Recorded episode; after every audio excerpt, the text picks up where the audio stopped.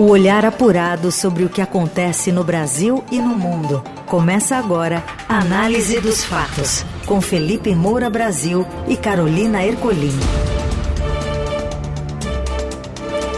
Olá, como vai? Tudo bem por aí? Chegamos com mais um Análise dos Fatos que te atualiza das notícias que importam no meio do dia, muitas vezes na hora do seu almoço. Fala, Felipe. Salve, salve, Carol, equipe, melhores ouvintes da Eldorado FM. Sempre um prazer fazer esse programa. Sextou bonito e vamos com tudo para mais uma análise dos fatos que logo em seguida fica disponível nas plataformas de podcast. Fique acompanhando os destaques desta sexta, 25 de agosto. Governo Lula favorece aliados com herança do orçamento secreto e dinheiro cai em 24 horas na conta de aliados.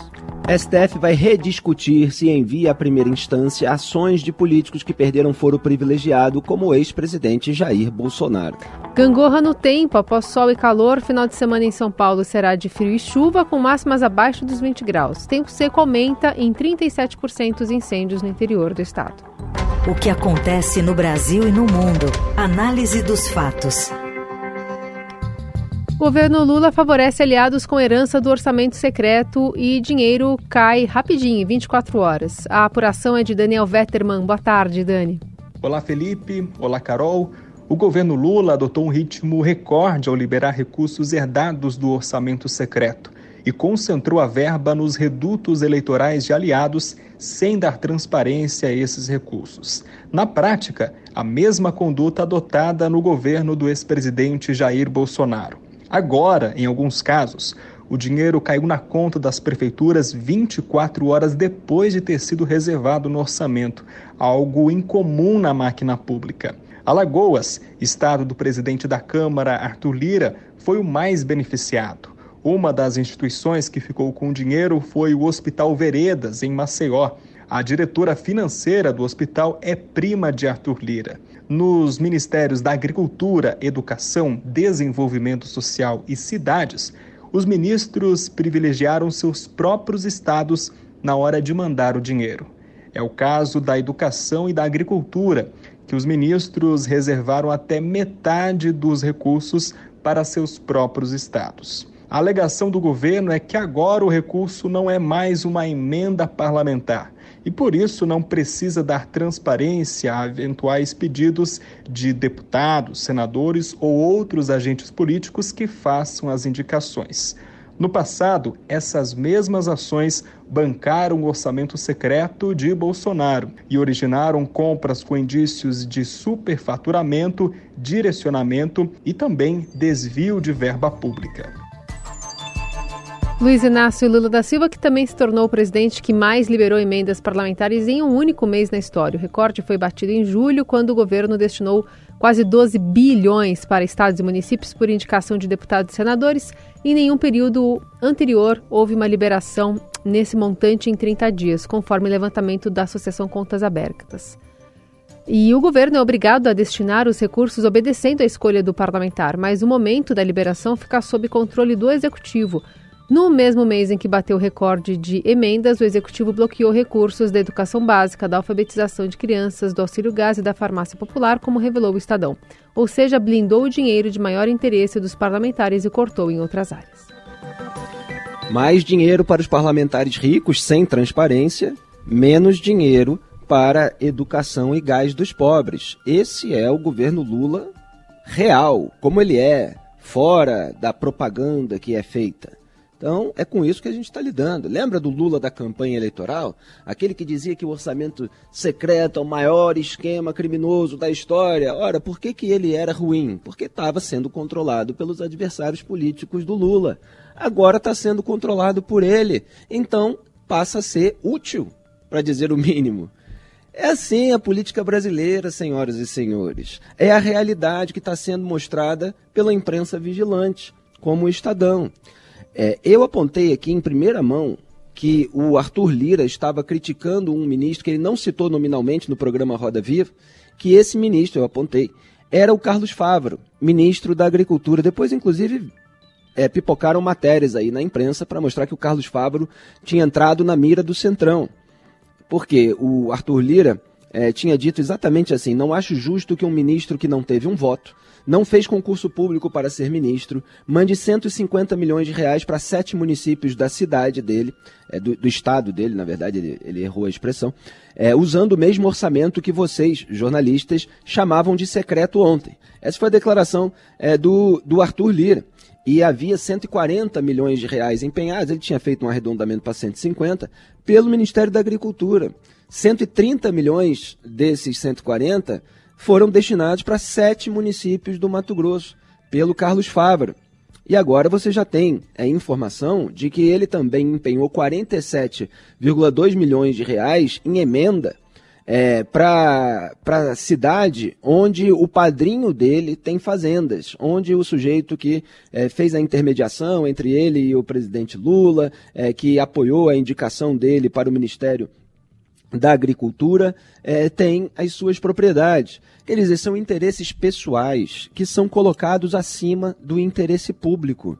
É com isso que a gente está lidando. E o Arthur Lira não reclama porque ele tem uma moral elevada, não é mesmo? Ele reclama da mesma maneira como Lula reclamava do Bolsonaro e do próprio Arthur Lira. Ele reclama porque o dinheiro está indo para ministros é, do governo Lula em vez de ir para os parlamentares da turma do Arthur Lira. Essa é a República do Escambo, como eu a defino aqui todos os dias. Então o esquema continua e o que é mais grave é que ele foi alvo de uma decisão do Supremo Tribunal Federal, da Suprema Corte do país.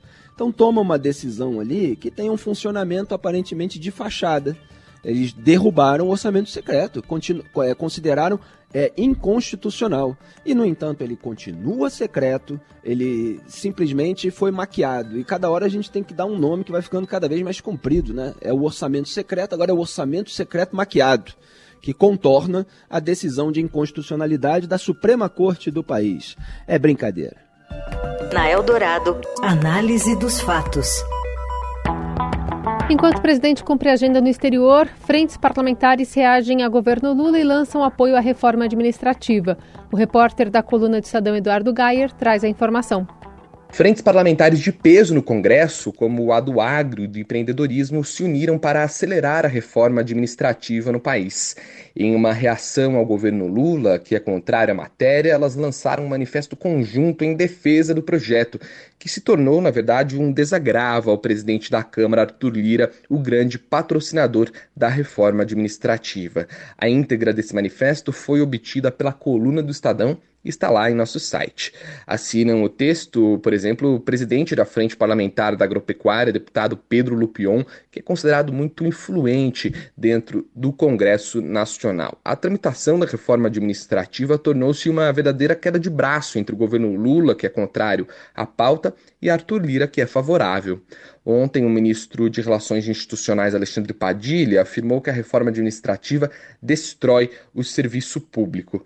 O Palácio do Planalto busca construir a sua base no Congresso e tem melhorado a relação com os parlamentares por meio da liberação de emendas. Mas o travamento da reforma ministerial tem sido um grande empecilho nesse processo. A expectativa é que Lula confirme as trocas na esplanada na semana que vem. Presidente Lula, que participou nesta sexta da assinatura de acordos com a cooperação de Angola. Em discurso, petista disse que nos últimos anos o Brasil tratou os países africanos com indiferença e que pretende corrigir esses erros. Nos últimos anos, lamentavelmente, o Brasil tratou os países africanos com indiferença. Pela primeira vez desde a redemocratização, tivemos um presidente que não fez nenhuma visita à África.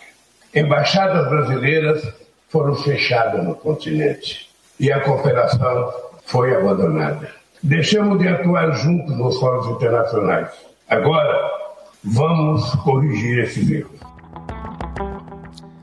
Bom, o Lula continua fazendo discurso tentando contrastar o, o, Jair Bolsonaro com o governo dele. É a muleta ideal que ele usa, o bode expiatório é, para todos os problemas. Só que o governo dele efetivamente tem um monte de problemas e o Lula não é nenhum exemplo aí de declarações é, sobre a África. Né? Recentemente repercutiu pessimamente a declaração que ele deu, agradecendo a África pelos 350 anos de escravidão. Imagina se Romeu Zema ou o próprio Jair Bolsonaro tivessem falado uma barbaridade dessa. Agora, em relação à frente parlamentar da agropecuária é, e outras frentes ali ligadas ao, ao agronegócio, é, é, que elas proponham e façam a devida pressão pela reforma administrativa é ótimo a reforma administrativa precisa ser pautada. É claro que também é ridículo que o Arthur Lira fique levantando essa bandeira, porque ele é o líder do Centrão que tem um monte de tentáculos na máquina pública. Vocês acham que interessa para o Arthur Lira reduzir a máquina pública? É, reduzir na parte é que ele que não compromete os interesses dele, evidentemente. Então, assim, chega a ser cômico é, é que Arthur Lira tem agora a bandeira da reforma administrativa. Ele é o, o representante representante do uso da máquina pública. Quantas reportagens o Estadão fez nas últimas semanas sobre parentes dele, aliados dele, que foram colocados, que é, recebem dinheiro do órgão tal, do fundo tal, etc. É, então, ele criou essa forma de pressão nesse jogo de cabo de guerra com o governo Lula, que não tem interesse nessa pauta. Então ele aventa essa pauta, não quer dizer que ele a defende na sua inteireza, ou pelo menos da maneira como ela deveria ser colocada. Mas é mais uma forma de pressão para ele regatear, inclusive, outras é, vantagens, é, com distribuição de cargos, liberação de emendas, nesse grande toma lá da cá da República do Escambo. Agora, é claro que é preciso é, haver um enxugamento, é preciso rediscutir o tamanho, a eficiência do Estado brasileiro há muito tempo. A gente tem um Estado muito inchado e muita gente que tem medo de mexer com determinados grupos de pressão. Tanto que a gente está aí falando de arcabouço fiscal, que tem uma previsão de aumento dos gastos públicos sem haver uma previsão de receita suficiente. Então você precisa começar a, a cortar determinados gastos que são feitos indevidamente. Então não dá para você mascarar tudo dizendo que ah, vão prejudicar os funcionários públicos. Não é isso, é que tem cargos muitas vezes que são cargos de indicação política, é, são cargos que estão sendo exercidos por funcionários fantasmas. Não é o servidor público que faz o seu papel, é que tem é, uma função adequada, é, eventualmente é, tem até reclamação de salário, mas é alguém que se empenha. Você tem outros cargos é, que estão sendo mal explorados. E isso tudo precisa ser devidamente revisto. Análise dos fatos. Supremo Tribunal Federal vai rediscutir se envia à primeira instância aquelas ações de políticos que perderam foro privilegiado, como é o caso do ex-presidente Jair Bolsonaro. A apuração é de Andresa Matais e Raíssa Mota, que é quem traz os detalhes aqui. Oi, Raíssa.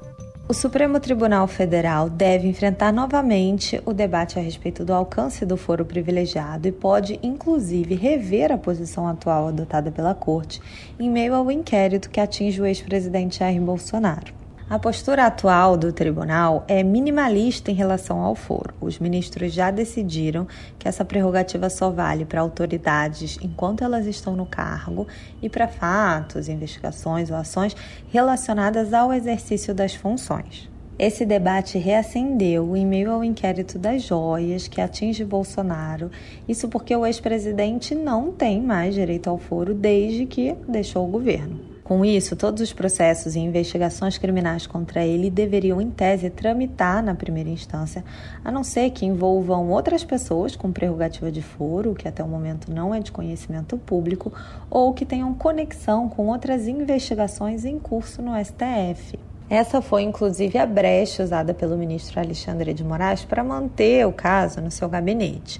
Moraes argumentou que a Polícia Federal está investigando, no caso das joias, uma organização criminosa que atuaria também em outras frentes, como disseminação de fake news, ataques aos sistemas eleitorais, falsificação de cartões de vacina e outros. Ocorre que especialistas ouvidos pelo Estadão se dividem sobre o entendimento do ministro. Há quem diga que é muito cedo para dizer se há ou não conexão entre as investigações a que Moraes se refere e que o ministro está em uma posição privilegiada em termos de informação. E há quem diga também que o STF está agindo contra a própria jurisprudência, que a conexão é um mecanismo excepcional e que, para todos os efeitos, a investigação deveria ocorrer na primeira instância não existe segurança jurídica no Brasil, principalmente porque o Supremo Tribunal Federal é o Supremo Tribunal da conveniência e do casuísmo. Eu acompanhei todas essas discussões sobre foro privilegiado, escrevi um monte de artigos detalhando, esmiuçando as causas e as consequências. E em 2018, é, teve uma proposta do ministro Luiz Roberto Barroso para que é, só ficassem no Supremo as ações criminais que envolvessem crimes cometidos durante o mandato e relacionados ao cargo atual da autoridade. Então, você tinha ali uma justificativa de que havia um acúmulo de ações criminais tramitando no STF. Na época eram 500. E com essa decisão é, de, a partir do momento que o político que tem foro privilegiado perdeu o cargo é, na esfera federal, é, vai para a primeira instância, os casos no Supremo baixaram para 50. Aí começam os puxadinhos. Veio o caso do Márcio Bitar que é um político ali da turma do Centrão que é influente, né? O Arthur Lira, nos tribunais superiores, como a gente tem visto aí nos últimos casos envolvendo Gilmar Mendes. Então, o Gilmar Mendes, aliado, é o, o Márcio Bitar, né? Aliado até do, do Bolsonaro, é, quando é, o Bolsonaro estava no poder, inclusive, ele teve o seu foro privilegiado de deputado federal, mantido pelo STF quando virou senador. Então aí foi a primeira exceção. O sujeito era deputado federal, aí tem é, casos que estão sendo investigados da época desse mandato, ele vira senador, e aí se discute no Supremo, então, olha, já que ele não, per, não, não deixou de ser um parlamentar federal, é, ele virou senador, então ele mantém o foro privilegiado ou não? Aí decidiram que mantém.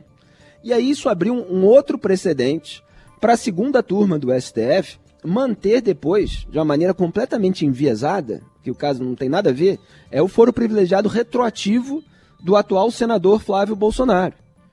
É, porque naquela decisão do Márcio Bittar se dizia que o, o, é, o, o, caso valeria exclusivamente para parlamentares federais. Só que o Flávio Bolsonaro ele era investigado pela rachadinha, na verdade, apropriação criminosa de salários de assessores, é, do tempo que ele era deputado estadual. E aí, não é um caso de deputado federal que virou senador, é um caso de deputado estadual que virou senador. E aí se chegou para salvar o Flávio, para blindá-lo é, contra a, a, as investigações, é, se chegou a, a bizarrice de um ex-deputado estadual manter o foro em órgão especial de Tribunal de Justiça, no caso do Flávio, é, do Rio de Janeiro, portanto o foro de deputado estadual, porque ele virou senador. É uma coisa assim, é, de um, um puxadinho sem fim é, que vai sendo analisado caso a caso conforme a força e a influência política do alvo. E agora você tem um caso de comoção nacional que envolve o Jair Bolsonaro. E aí você tem é, todo, tudo isso que a nossa repórter explicou, porque o Alexandre de Moraes diz que a, a PF suspeita de uma organização criminosa com atuação em cinco eixos. Então ele cria cinco eixos é, supostamente para o mesmo grupo para justificar a conexão entre os casos e, portanto, a permanência disso no STF. Agora, é óbvio que dá margem para contestação. É, você fala assim, por exemplo, é, o Bolsonaro tem que ser investigado no Supremo por causa do escândalo das joias, mas o que, que isso tem a ver com o 8 de janeiro, com os outros casos? São exatamente as mesmas pessoas? Não são? É, não deveria haver investigação separada? Quer dizer, você não tem uma decisão já antiga, baseada em princípios e valores que se apliquem a qualquer caso para dar segurança jurídica. Então, conforme as coisas vão acontecendo com pessoas mais ou menos importantes, vai se reavaliando tudo. E ninguém sabe no final o que vai ser decidido. Análise dos fatos. Seguimos por aqui com a análise dos fatos para falar sobre o clima. Após uma sequência de dias de ar quente e seco, o final de semana na cidade de São Paulo promete ser de frio e chuva. A temperatura que superou os 30 graus agora deve ficar abaixo dos 20. Segundo o Centro de Gerenciamento de Emergências Climáticas da Prefeitura, a cidade chegou a atingir uma temperatura máxima de 32 graus ontem à tarde. A temperatura mínima nesta sexta será de 16. No sábado, a frente fria ganha o reforço de áreas de instabilidade sobre o continente e que irão provocar pancadas de chuva de moderada a forte intensidade em alguns momentos no decorrer do dia, elevando dessa forma a probabilidade de formação de alagamentos. Temperatura mínima prevista de 13 graus e máxima de não mais que 16. Os índices de umidade do ar, agora pelo menos, vão se elevar significativamente com os valores mínimos acima de 70%. Mas o tempo seco fez saltar em quase 40% os incêndios no interior de São Paulo. José Maria Tomazella conta mais. O tempo seco espalha incêndios em mata pelo interior de São Paulo. O estado já registrou 311 focos de queimada este mês, 37% a mais do que no mesmo período de agosto do ano passado, quando houve 227. Só na quarta-feira, os satélites do Instituto Nacional de Pesquisas Espaciais captaram 72 incêndios rurais em todo o estado, No acumulado do ano, são 1.080 queimadas em 2023, um número muito mais próximo das 1.088 registradas em 2022. Segundo o INPE, mais de 90% das queimadas resultam de atividades humanas.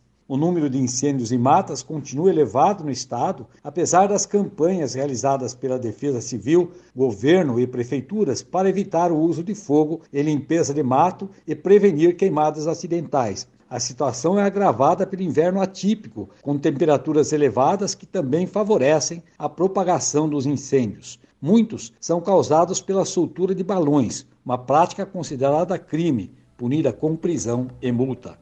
E na capital, um incêndio de grandes proporções atingiu o galpão de armazenamento de colchões na região do Braço, agora à tarde. De acordo com o Corpo de Bombeiros, três pessoas ficaram feridas. Ao menos oito equipes atuam para combater o fogo. Nas redes sociais, os vídeos mostram as chamas tomando conta do imóvel, assim como muita fumaça na região. As causas do incêndio serão investigadas estava me falando aí sobre a temperatura e eu estava lembrando de um filme que eu adoro, divertido, um filme muito simples, é, mas é o cinema argentino na sua essência, com um humor é, bastante descontraído, que é Granizo. É um filme que está disponível aí no streaming, na Netflix, que tem o grande ator que eu adoro, Guilherme Francella. E eu estava lembrando do filme porque realmente as pessoas elas se orientam por, pela previsão do tempo. É, se você tem possibilidade de chuva, você tem a possibilidade de formação de alagamentos, as pessoas mudam seus planos em razão disso. Se você tem o tempo seco, tem possibilidade de incêndio, então é preciso haver toda uma prevenção é, é, em função é, disso. E no filme você tem um meteorologista famoso de TV que até está começando um programa novo e é o infalível, nunca errou, e as pessoas vão se orientando de acordo com as previsões que ele faz até o dia que ele erra, né, e causa um tumulto danado, ele é cancelado, passa a ser odiado por todo mundo. É, eu, como carioca em São Paulo, sensível a essas mudanças de temperatura, que passei as últimas semanas gripado e ainda tô com a voz rouca, tô vendo essas mudanças tremendas, hein, Carol? Vai vir mais frio, máxima de 20 graus no fim de semana. Eu vou ficar preso em casa, porque senão não vou melhorar nunca. Toma chazinho, Felipe. Muito chazinho. Me passa a receita depois, tá? Na Eldorado, análise dos fatos.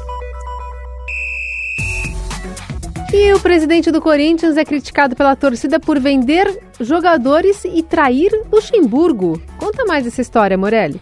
Olá, amigos. Quero falar do Corinthians hoje, não do jogo deste sábado contra o Goiás em Itaquera, mas sim da movimentação da diretoria do presidente Duílio Monteiro Alves, que está nos seus últimos meses à frente do clube. Duílio coloca o elenco à venda. Já vendeu Roger Guedes, já vendeu Adson e agora espera uma oferta de 100 milhões de reais pelo zagueiro Murilo, de 21 anos, revelado pelo clube e que é titular da equipe ao lado de Gil.